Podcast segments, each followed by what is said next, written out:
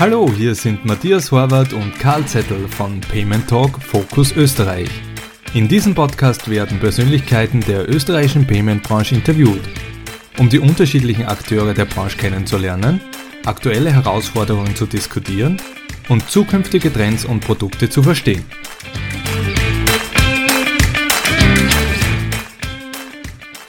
Heute zu Gast ist Christian Birkner, CEO von Bluecode. Herzlich willkommen und dürfen wir dich bitten, dich unseren Hörern kurz vorzustellen. Sehr gern. Vielen Dank für die Möglichkeit. Richtig, Christian Pirkner der Name, bin Geschäftsführer der Blue Code International AG. Äh, kurzum, bin in Wien geboren und aufgewachsen, dann in der Schweiz studiert, dann viele Jahre in den USA verbracht und jetzt wieder zurück in Europa mit der Blue Code Idee und da geht es um Mobile Payment, wie ihr äh, sicher wisst. Genau, das bringt mir eigentlich schon zu meiner ersten Frage äh, bezüglich Blue Code. Was ist genau Blue Code beziehungsweise für was steht Blue Code eigentlich? Blue Code rein als Name ist ein simpler blauer Code und dieser Code gilt ein einziges Mal. Wir stellen ihn als Strichcode dar und erlaubt eine Zahlung vom Mobiltelefon des Kunden direkt vom Konto durchzuführen. Und um das äh, zu machen, muss man zwei Dinge tun. Man muss einerseits juristisch ein Regelwerk haben, dass das geht, also dass ich nach diesem Scannen vom Code mit Apfel, Birne und Banane den Biller wieder verlassen darf. Also das juristische Werk, das dafür nötig ist. Und das zweite ist, man muss die Technik bauen, die es unseren Bankpartnern erlaubt, hier vom Konto zum Konto des Händlers diese, äh, diesen Geldfluss äh, hinzubekommen. Die beiden Dinge haben wir gemacht. Also juristisch und technisch so ein mobiles Zahlverfahren in die Welt zu setzen. Jetzt hast du uns ja schon kurz einen Ausblick gegeben bezüglich äh, Blue Code. Jetzt ist für uns auch äh, und für die Hörer definitiv von Interesse auch, wie ist Blue Code denn entstanden, beziehungsweise wer steckt denn äh, hinter Blue Code, wer ist denn der Eigentümer, beziehungsweise ist es ein Brand oder wie, wie siehst du das, wie seht ihr das? Ja, äh, Blue Code ist vor einigen Jahren in, in Tirol, in, äh, in Innsbruck entstanden ursprünglicher Gründer, Dr. Michael Suitner, ähm, hat hier das erste Konzept, wie man mit dem Mobiltelefon und mit diesem äh, Barcode bezahlt, in die Welt gesetzt. Da war die Hypotirol Bank die erste Bank, die hier das äh, mitgemacht hat, und der M-Preis, also zwei lokale Champions ähm, in äh, Tirol. Und dann ging die Story weiter. Ich bin dann äh, eines äh, frühen Zeitpunktes hier dazugestoßen und äh, wir haben im Prinzip diese Idee dann auf ein Regelwerk hinaufgehoben. Und das bedeutet, ich sicher die Zuhörer von einem Payment Podcast kennen sich aus, aber es gibt auf dieser Welt nur sechs Regelwerke, die grenzüberschreitend Zahlungsverkehr betreiben. Also recht frappant. Wie gesagt, für die Europäer, die wir da sind, wenn wir bezahlen, zahlen wir mit einer Visa oder mit einer Mastercard, einige von uns mit Diners oder Amex. Nur ganz wenige mit dem chinesischen System UnionPay und wahrscheinlich noch weniger mit dem japanischen JCB.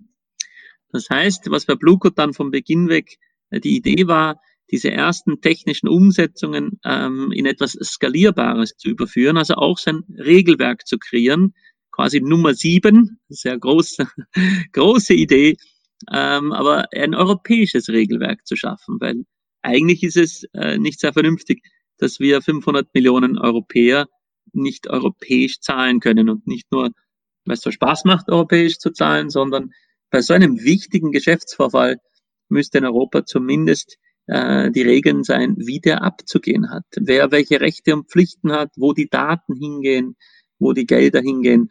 Und das haben wir dann versucht, sprich wir haben aus dieser ursprünglichen Idee dann ein sogenanntes Payment Scheme gebaut. Euch gibt's jetzt seit 2000 Wann hast du jetzt noch einmal gesagt? Also der wichtige Moment ist äh, vor, sagen wir, drei, vier, vier Jahren, wie wir das mit dem Scheme-Gedanken eingeführt haben, richtig? Davor war eben es ähm, äh, einfach eine Technologie, die äh, bei Emprise und bei Hypotirol da ging. Aber stimmt, zurück zur Frage, du hattest noch gemeint, wer steckt jetzt dahinter? Also ich habe dann in dem Zuge ähm, einige Investoren an Bord geholt, also neben meiner Wenigkeit auch noch andere europäische ähm, äh, Individuen mit ihren Family Offices. Also es sind äh, also hauptsächlich vier, vier von denen. Und da geht es uns im Prinzip um eine Sache, nämlich ob wir es hinbekommen, zusammen mit unseren Bankpartnern. Und das ist das Wichtige, das ist der Schlüssel zum Ganzen.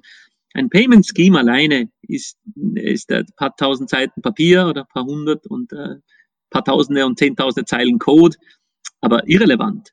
Es lebt davon, ob die Partner und die Teilnehmer, die dann die Regeln und die Technologie sehen und nutzen, ob die sagen, ja, das ist ein guter Plan B, wie man Payment machen könnte, weil es eben, und das ist unser Anspruch an uns selber, dem Endkunden was bringt. Also es muss besser sein als Cash und Karte. Ist schwierig, aber das muss der Anspruch sein. Weil es dem Händler etwas bringt, der am Ende empfängt die Zahlung und bezahlt die Gebühren. Also der muss auch sagen, ich finde es gut. Und natürlich am Ende noch die äh, Bank, also die Hausbank des Kunden, die muss auch sagen, neben all den Alternativen und neben all dem vielen, das zu tun ist, muss der am Ende auch sagen, nein, das, das lohnt sich da Zeit und Marketing zu investieren. Und das ist unsere Aufgabe. Wenn wir die lösen, haben wir Win-Win-Win äh, hinbekommen. Und das muss auch der Anspruch sein. Ja.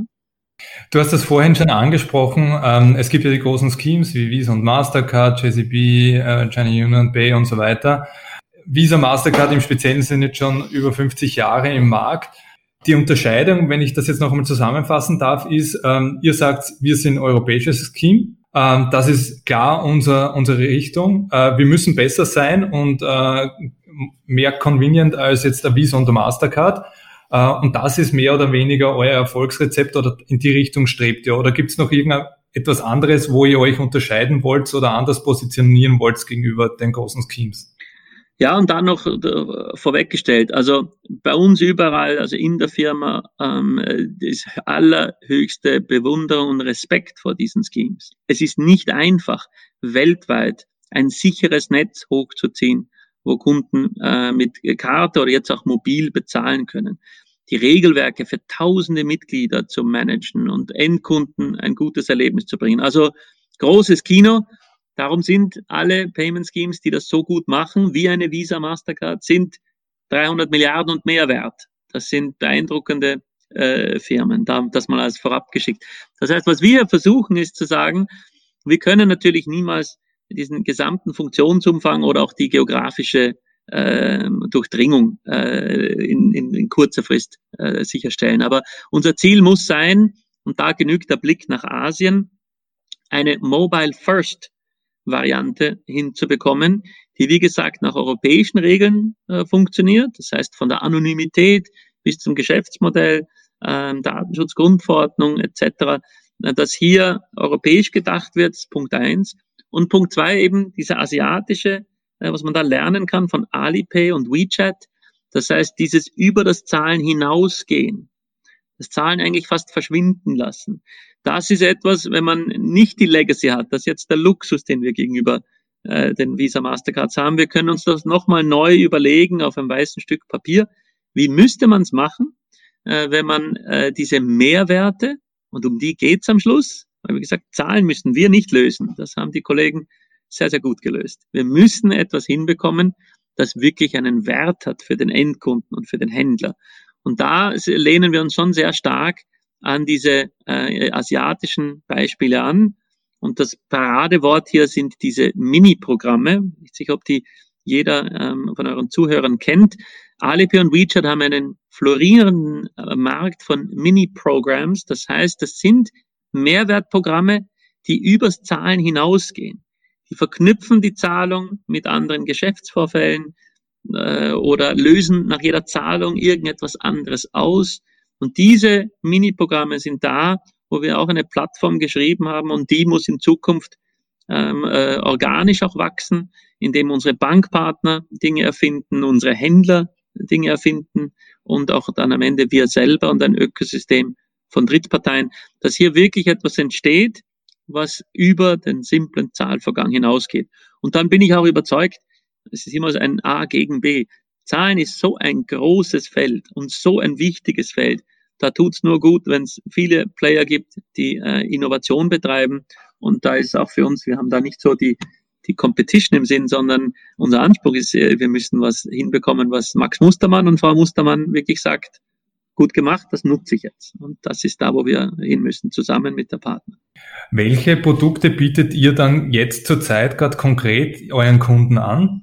Weil ich müsste ja auf der Issuing und auf der Acquiring-Seite sein hier. Also wir haben für die Acquiring-Seite, also für die Bank, Banken des Handels, haben wir ein vollumfängliches Acquiring Processing System, wie es so schön heißt. Das heißt, wir können diese Blue Codes entweder auf Terminals anzeigen oder in Handelskassen wieder aufsaugen und ins Blue Code System spielen. Das heißt, ein, ein Acquirer im, im traditionellen Sinn muss hier recht wenig Technik beherrschen, weil wir durch eine Schwesterfirma diese Processing-Tätigkeit gänzlich abdecken können. Es gibt auch eine Chance einer unter Anführungszeichen ganz normalen Bank, ja, ihren Händlerkunden Blue Code anzubieten, weil die Lizenz und das Auszahlen von Geldern und das Halten von Geldern, das kann jede Bank. Und wir können den technischen Teil eigentlich sehr gut abdecken.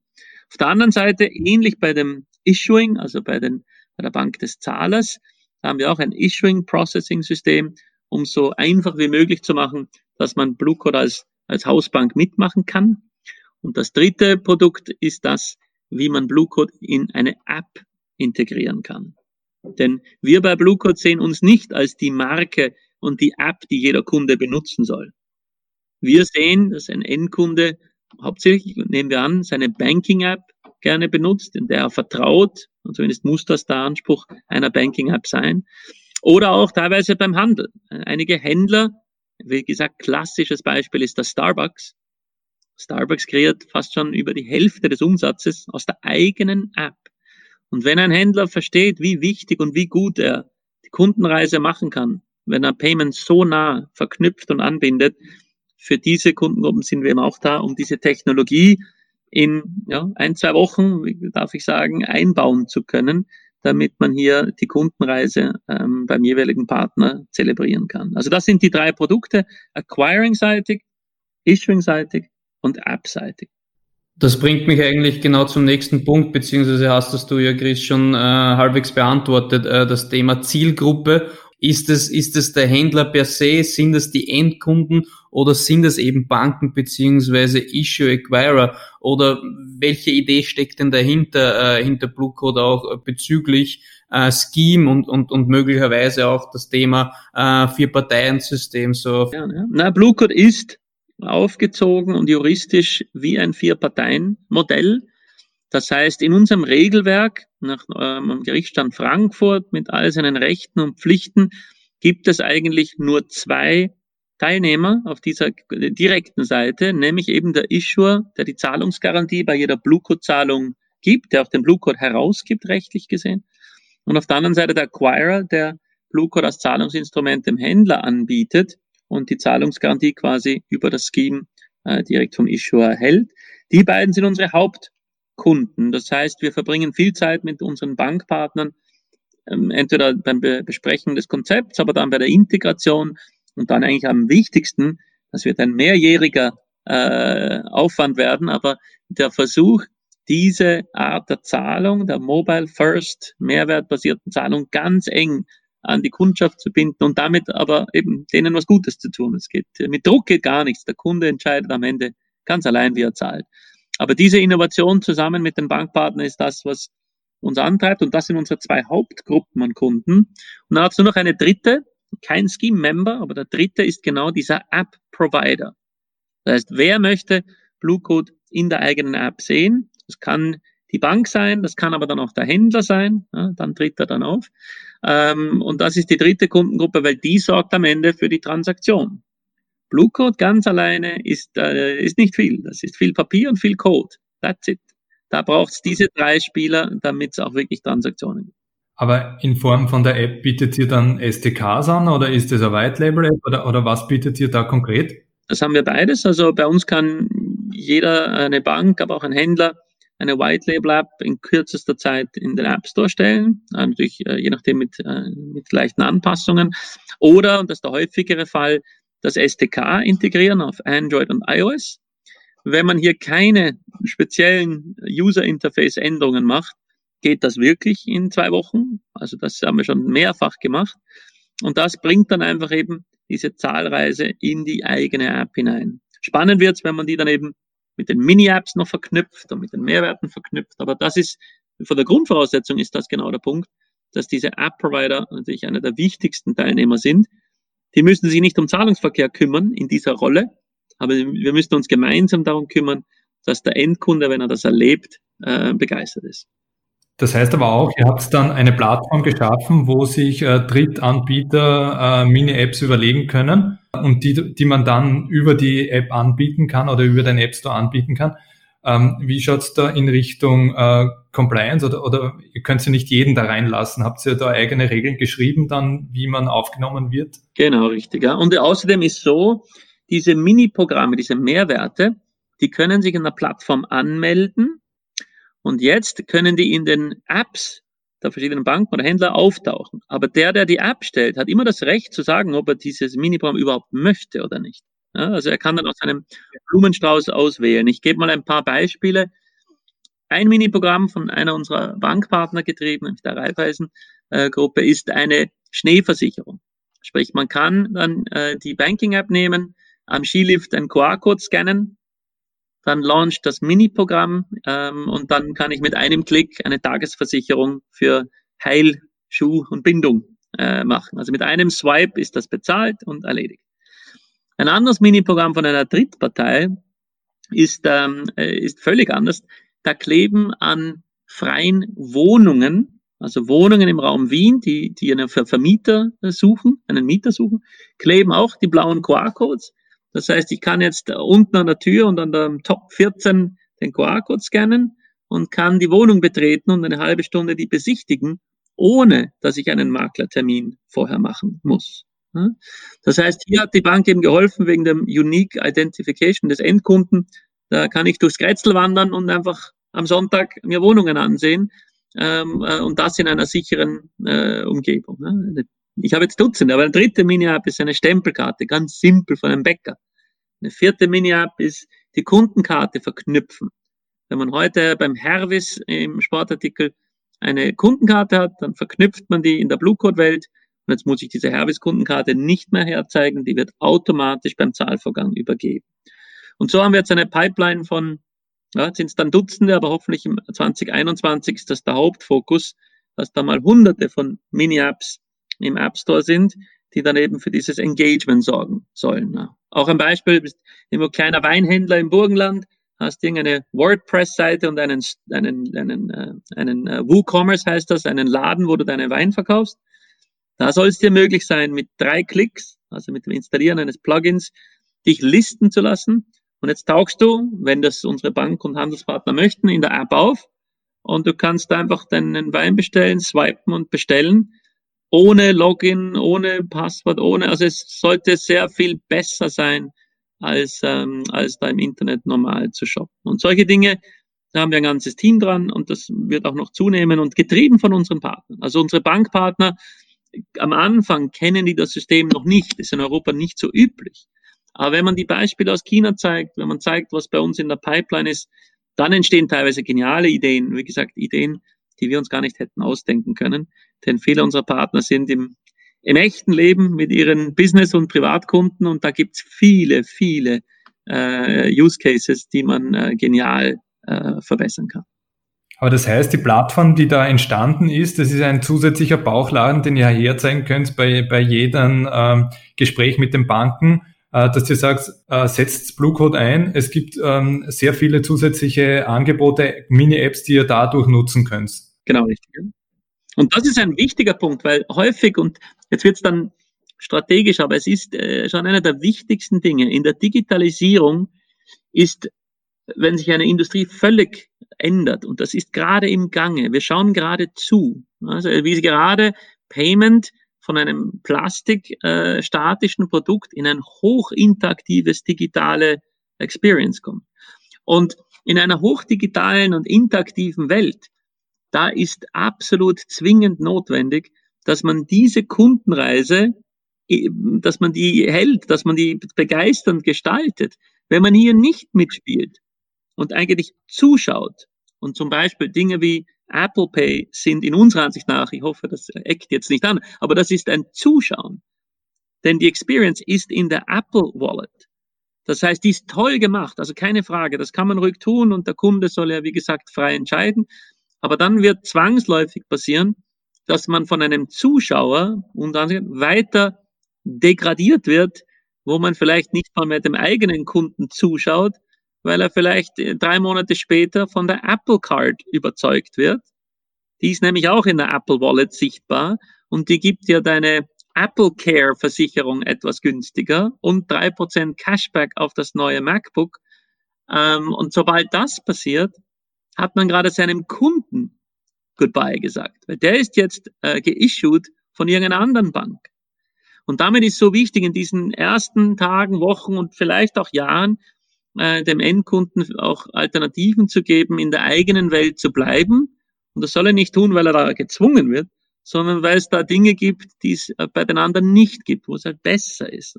Das müssen wir schaffen als Europäer. Ich bin jetzt mal ganz, jetzt mal ganz pathetisch, aber das müssen wir hinbekommen. Wenn wir Europäer das nicht hinbekommen, dann schauen wir nicht nur beim Payment zu, dann schauen wir am Ende fast überall zu.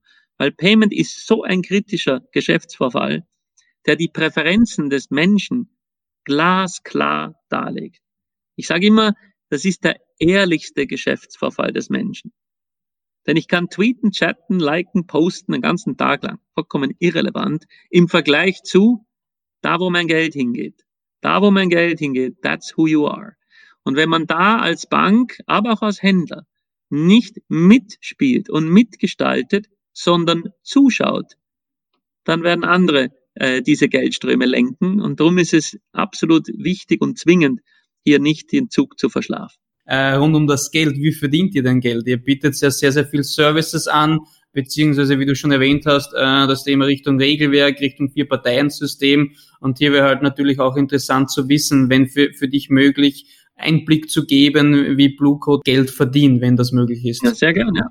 Also bei einem Scheme ist generell so, könnt ihr euch vorstellen, wir bauen da so ein Regelwerk, jetzt äh, wie ein Rufer in der Wüste, das geht natürlich nur, wenn Henne-Ei-Problem sich langsam, langsam löst.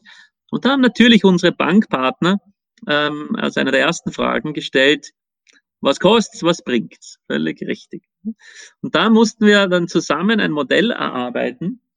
Und dieses Modell läuft wie folgt ähm, der, die, die Party zahlt ja immer der Händler. Das heißt, der Händler zahlt die Transaktionsgebühr.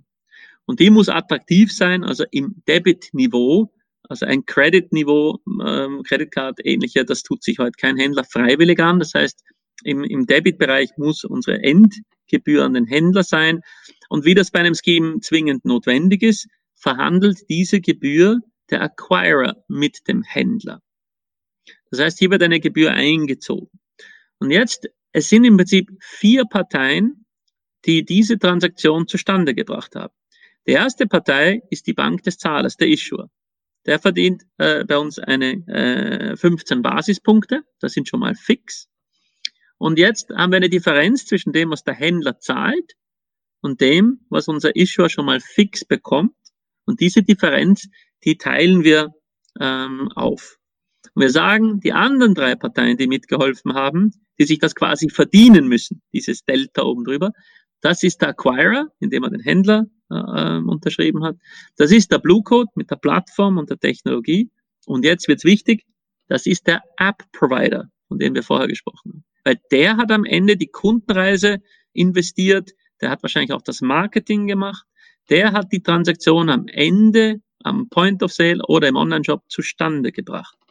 Und so ist dann die Logik, wenn also man als Bank bei Blue Code teilnimmt, verdient man schon mal die fixe Issuing-Gebühr und wenn man die eigene App einbaut, noch diese App-Provider-Gebühr und verdient jetzt ganz sicher besser, als hätte die Transaktion jetzt mit Apple Pay und einer Debitkarte stattgefunden. Also man gewinnt eigentlich nur dazu.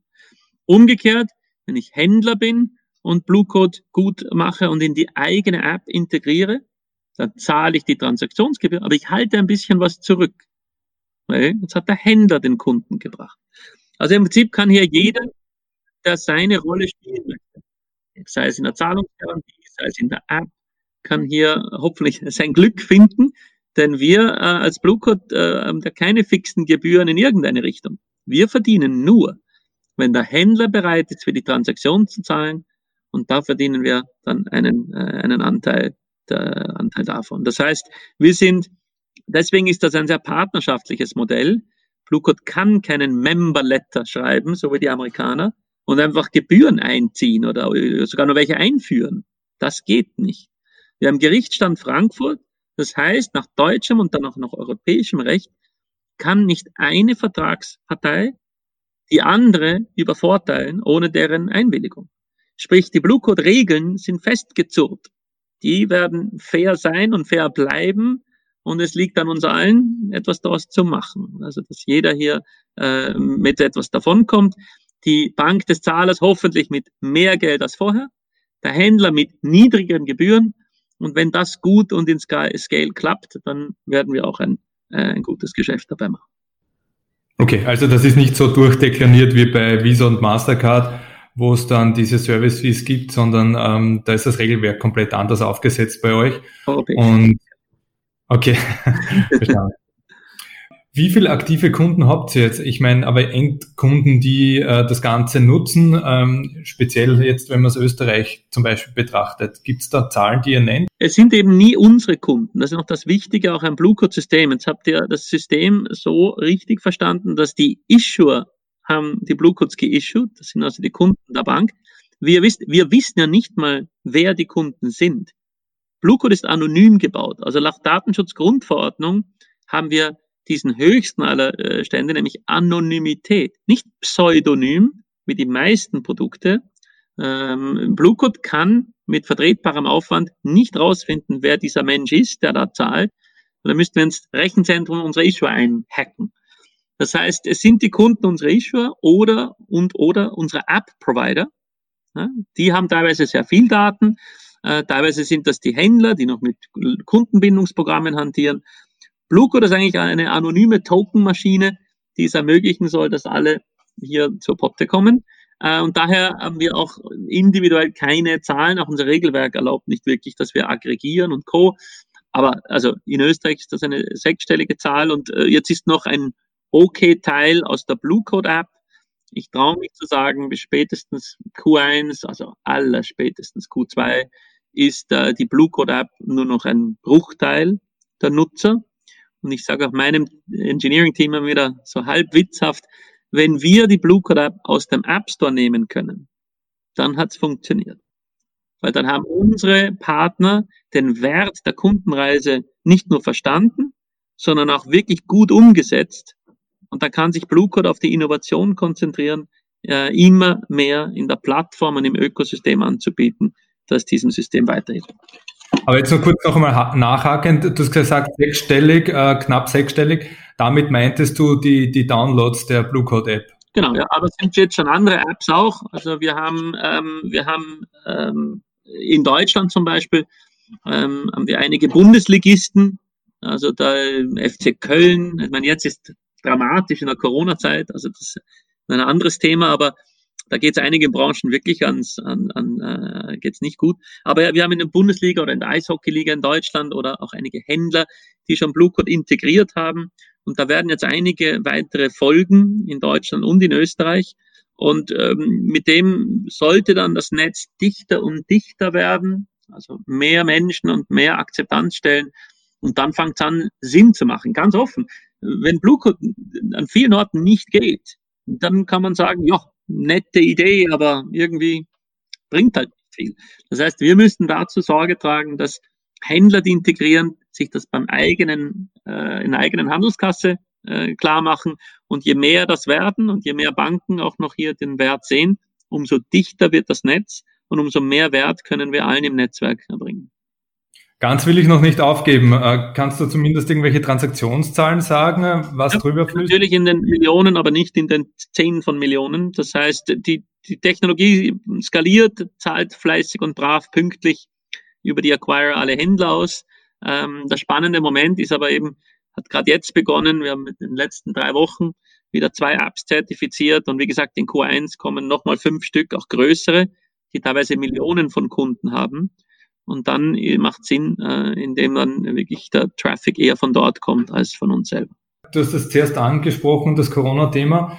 Das pusht ja immer mehr Händler ins Internet und damit äh, haben ja sehr viele Händler dieses Multi-Channel-Problem. Äh, welche Lösung bietet da Blue Code? Habt ihr da am Kassensystem was und äh, als, als Webinterface was oder was bietet ihr da an? Also Blue Code ist ähm, bei Design Omnichannel fähig. Das heißt, man kann ähm, Point of Sale bezahlen, indem man den, den Blue Code zeigt oder einen QR-Code einscannt. Also die beiden Modelle. Und das gleiche gilt dann im, im Internet. Also da ist Blue Code auch verfügbar. Das heißt, ich kann als Zahlungsinstrument neben den Kartenscheme auch eben Blue Code auswählen. Dann kommt ein blauer QR-Code am PC. Jetzt kann man den einfach einscannen und mit einem Swipe bestätigen. Das ist von der, von der Conversion natürlich enorm äh, attraktiv, weil es sehr einfach ist für den Kunden. Und das dritte ist diese In-App-Zahlung. Also ich also direkt aus der eigenen App eine Transaktion machen kann. Aber das Wichtigste wahrscheinlich ist diese Mini-App-Idee, die wir vorher angesprochen haben. Denn wenn ich kleiner Händler bin, ist mein Problem nicht nur die Technologie. Es gibt viele Modelle, wie man heute schon irgendwie einen Shop ins Internet stellt. Jetzt ist die Frage, wie wird man gefunden? Woher kommt diese Kaufkraft? Wer entdeckt mich? Das kann ich als Händler auch bei Amazon listen und dann ist ein guter Teil der Marge weg. Aber ich bekomme den Search Traffic und Co. Und bei unseren Mini-Programmen ist das unsere äh, Hoffnung hier, dass wir dem Handel helfen können. Denn wenn ich ein, eine Mini-App äh, bei den Banken in, den, in die App stelle, haben beide gewonnen. Also aus der Banking-App sind äh, tolle Dinge zu tun und gleichzeitig können wir hier ähm, auch da wieder Amazon und Co. vielleicht äh, die Marge wegnehmen und lieber beim Handel lassen und oder bei dem, der die App stellt. Er soll mitverdienen, denn der hat ja wirklich den Traffic verschoben. Wie hat sich in deiner Ansicht nach, und du hast es schon ein bisschen ausgeführt, aber wie hat sich deiner Ansicht nach das Payment global verändert? Also Stichwort äh, Apple Pay, Alipay und so weiter. Und welche Rolle kann dann jetzt wirklich dezidiert Österreich und, und Europa noch spielen in den Ganzen? Ja, das ist eine der spannendsten Fragen, die mich natürlich seit einiger Zeit beschäftigt, aber es kommt genau so, wie wir es vor vier und drei und zwei Jahren im Prinzip gesagt haben. Und ich glaube auch die nächsten drei Jahre sind recht klar. Es ist enorm, was im Payment gerade abgeht. Es ist gerade die Industrie völlig in Disruption. Und einerseits äh, ist es gar nicht so innovativ von der Technologie. Also ich bleibe jetzt bei einem Apple Pay, auch ein Google Pay. Das sind die ganz normalen Card Rails mit kontaktlos, die es seit Jahren gibt. Keine Codezeile Unterschied. Aber die Innovation ist dann im, wie das üblich ist bei Mobil, in der Interaktion und in, in der App und im, im wie die Zahlung für den Endkunden sichtbar wird. Da ist riesen, riesen Innovation.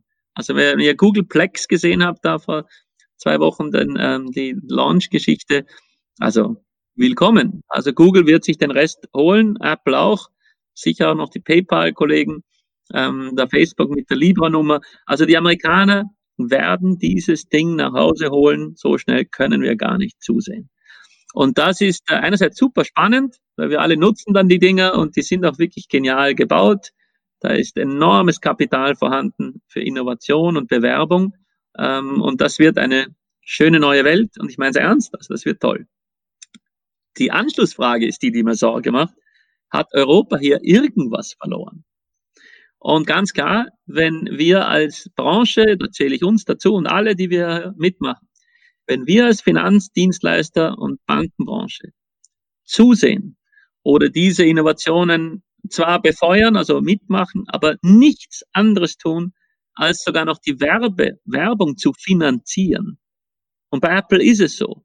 Als heimisches Kreditinstitut bewerbe ich dieses Ökosystem. Ich bin vertraglich verpflichtet, und dann gebe ich noch einen guten Teil meiner Einnahmen ab. Also für das Privileg, den Kunden zu übergeben, bezahle ich dann auch noch, also skurriler geht's fast nicht mehr, um dann zuschauen zu können, wie dieser Kunde im neuen Ökosystem eventuell abwandert. Zumindest der gute Kunde. Also ich habe gesehen habt, Apple Pay ist die vierte Änderung der AGBs in den USA. Apple Card ist die schnellst wachsende Kreditkarte die Amerika je gesehen hat. Und davon haben die genug gesehen in Amerika, aber trotzdem. Und diese AGB-Änderungen gehen nur in die Richtung, Goldman Sachs mehr Daten zu geben, damit die Conversion und der Uptake der Karte zunimmt. Ja? Und das ist natürlich, ich meine, the writings on the wall, das hat man vor zwei Jahren gewusst und wir sagen es auch schon seit längerem, aber es ist jetzt ganz klar, wie hier die Dominos fallen. Und wenn wir Europäer nur die Werbung für das finanzieren, Dann dürfen wir uns aber wirklich nicht wundern, wenn wir in drei, vier, fünf Jahren als Bankwirtschaft beim Regulator stehen und dann uns wahrscheinlich leicht beschweren und sagen, die Amerikaner nehmen uns alles weg. Meine guten Kunden mit guter Bonität, mit hohen Ausgaben, die sind weg. Komischerweise hat der Apple Pay mit der Goldman Sachs aber den Hartz-IV-Empfänger nicht genommen. Ne? Der ist weiterhin bei mir. Und wenn das passiert, da reichen ein paar Prozentpunkte, dass die guten Risiken verschwinden und man auf den eher schwächeren Bonitäten sitzen bleibt, wo auch kein Hauskredit mehr möglich ist und kein Autokredit und wo der Konsumkredit eher gefährlich ist als was anderes. Und dann toppelt das ganze System. Das wird dann systemrelevant.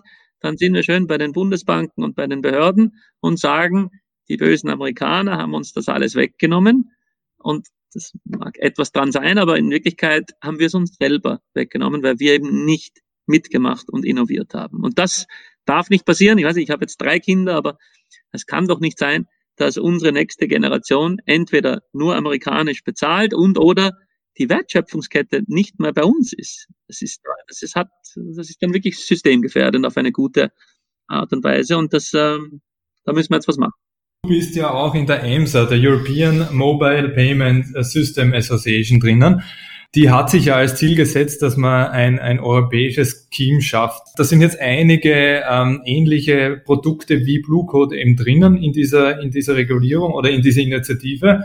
Ist das einmal ein Meilenstein, wo du sagst, ähm, damit könnte man es schaffen? Weil im Prinzip geht es ja dann darum, dass man die Interoperabilität herstellt zwischen den einzelnen Systemen. Genau. Also ich habe da ähm, äh, alle die Systeme mal zusammen telefoniert vor etwas mehr als einem Jahr, die ähnlich unterwegs sind, also die sagen, eine Mobile First, bankfreundliche Technologie, die aber auch dem Händler und dem Endkunden Mehrwert bringt. Die besten in Europa sind die Nordics, also zwischen Schweden, 10 Millionen Einwohner, ich glaube 8 Millionen Nutzer, 60 Millionen Transaktionen allein im Juni. Also das ist, äh, das Ding wächst. Vips in Norwegen, ganz ähnliche Zahlen. Äh, Mobile Pay in Dänemark.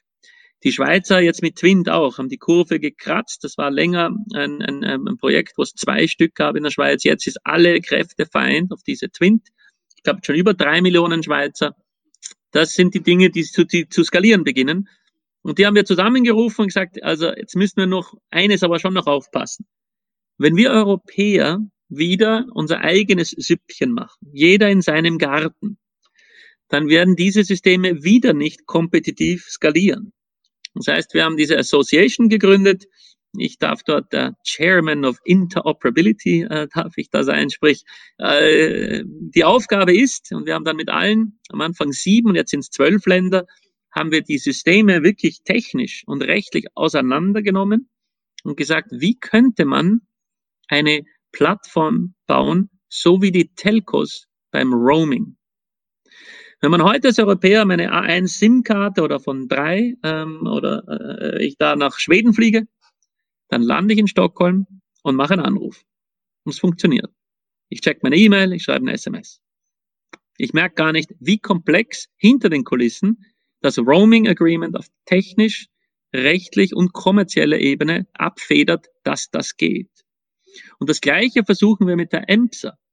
Das heißt, ein Bluecode-Kunde sollte mal nach Schweden oder in die Schweiz gehen und dort im Swish oder im Twint-Netz bezahlen können, ohne dass er sein Verhalten ändert. Er sollte gar nicht merken, dass er im anderen System ist. Und diese sogenannte Cross-Scheme-Zahlung das ist großes Kino, das kennen wir zumindest nirgendwo auf der Welt, ja, weil normalerweise auf einer Karte ist man sogenannt co-badged. Da ist dann das eine Scheme und das andere, aber entweder das zieht oder das andere.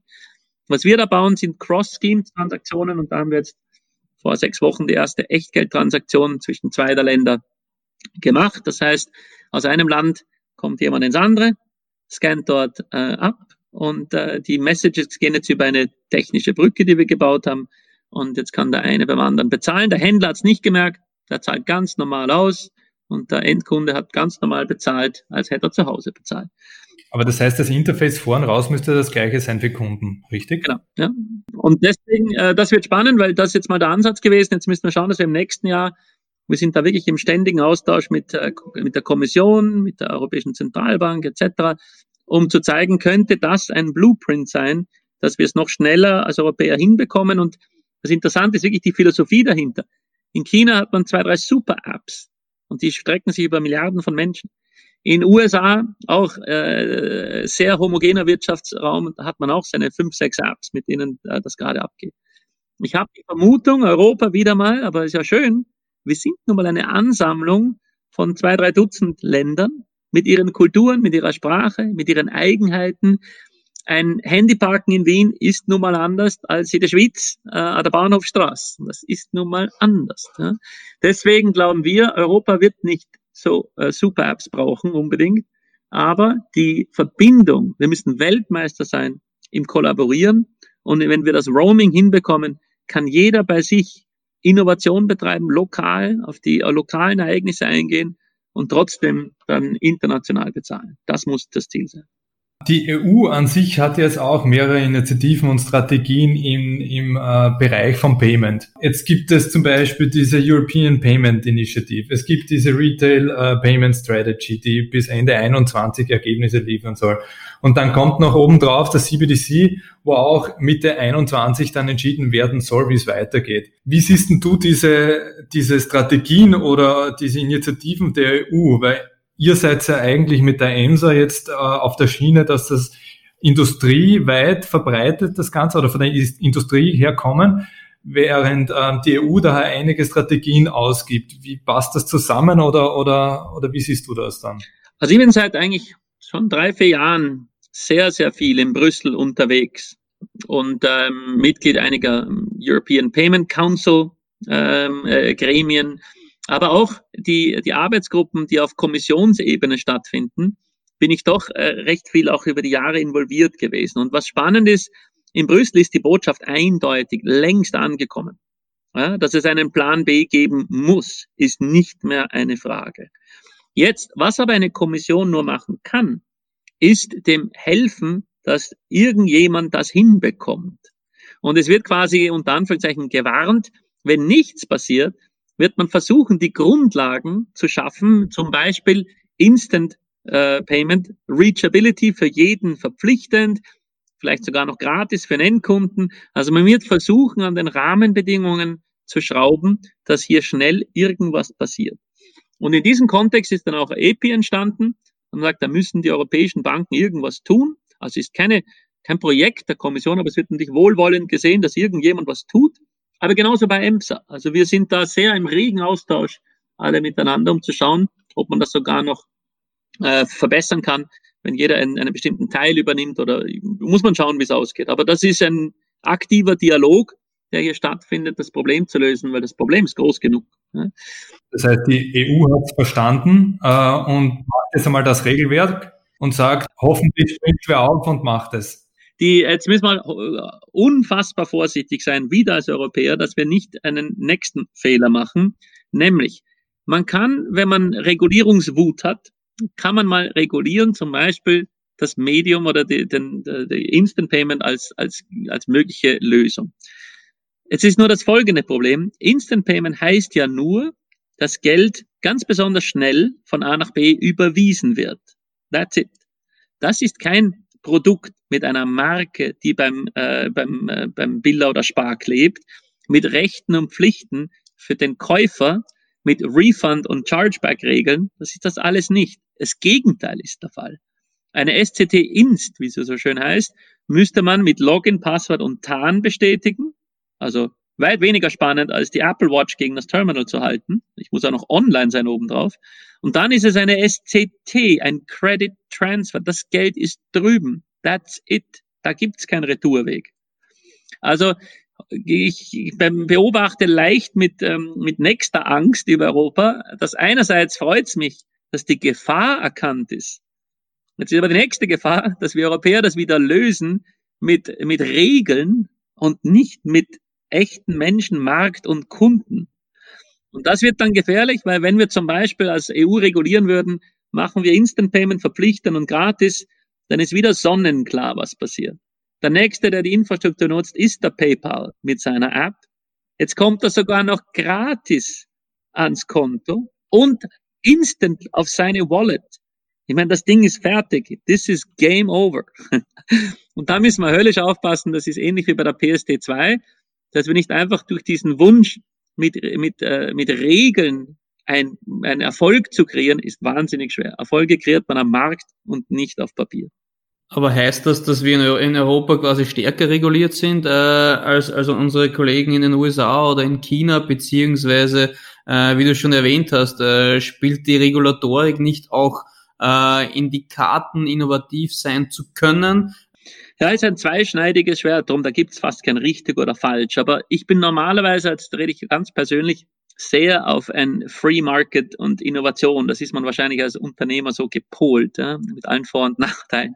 Aber ich sehe es einfach unglaublich schwer, wenn man eine Industrie, eine systemrelevante Industrie wie die Kreditwirtschaft, wie die Banken, zu etwas zwingt, also Technik zu investieren und dabei kein Geschäftsmodell zu offerieren.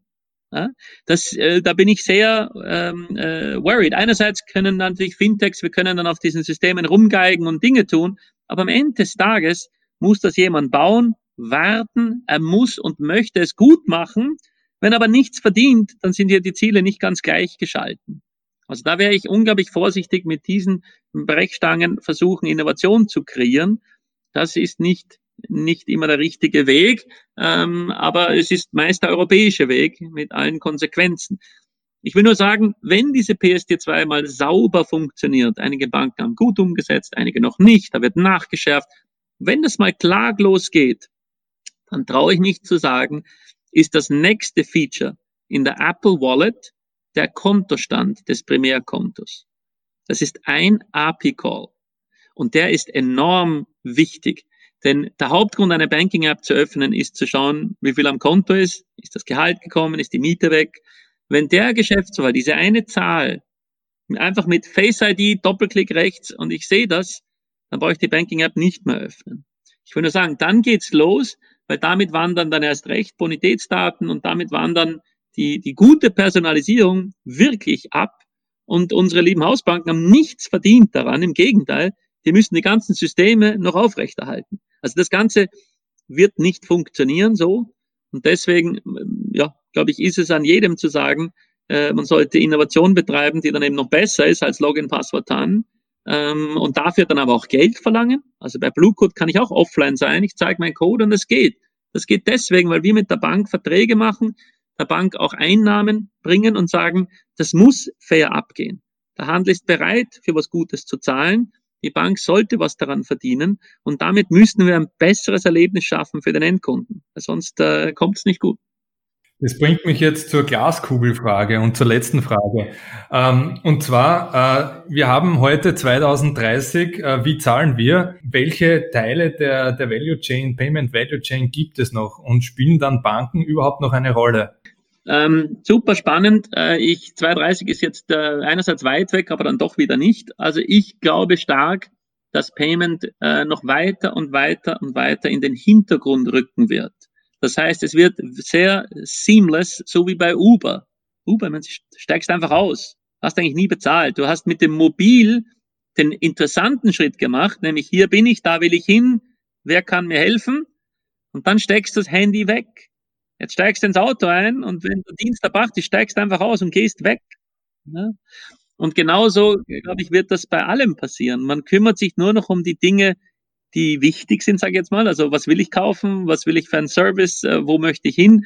Und das Zahlen ist dann hochgradig im Hintergrund effizient abgewickelt. Und jetzt kommt die Frage, wer erledigt das?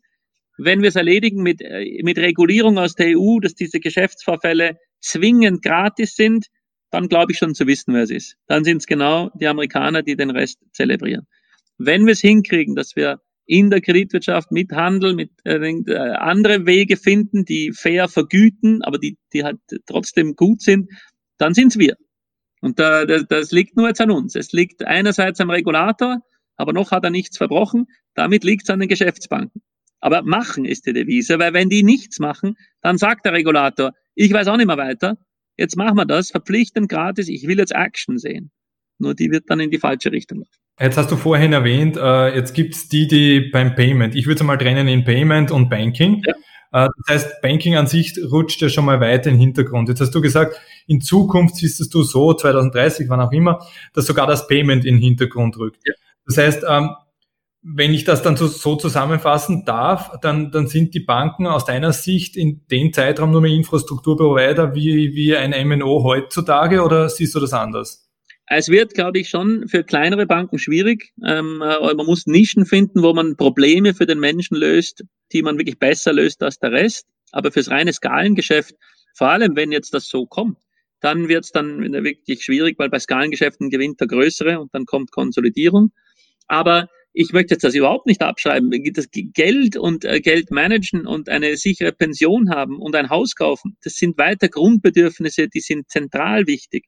Und wenn man da als Bank diesen einerseits menschlichen Touch, aber den zweiten die volle Automatisierung dann hinter den Kulissen hinbekommt, dann wird auch der Kunde hm, zu dieser Marke Vertrauen haben und dort den Dienst beziehen wenn man weder das eine noch das andere macht, sprich, man gibt die Kundenreise ab, sprich, man kennt den Kunden gar nicht mehr, der ist gar nicht mehr in der eigenen App, ja, dann ist dann langsam schwierig. Ja. Jetzt musst du ihn irgendwie wieder zurückholen, dann wird's dann wird's gefährlich. Ja.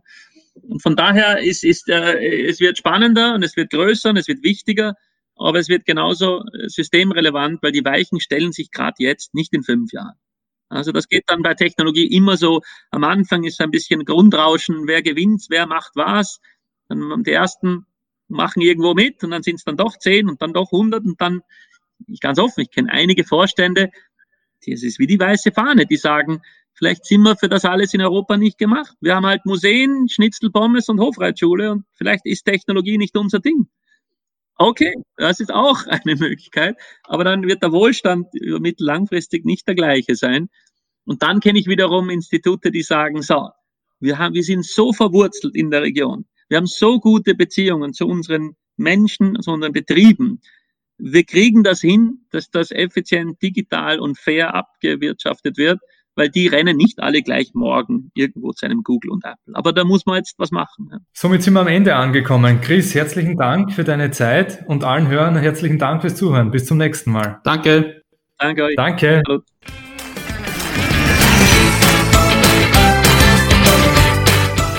Wir freuen uns auf euer Feedback, um den Podcast ständig zu verbessern. Ihr findet uns auf Social Media und unter www.podcast.com payment-talk.at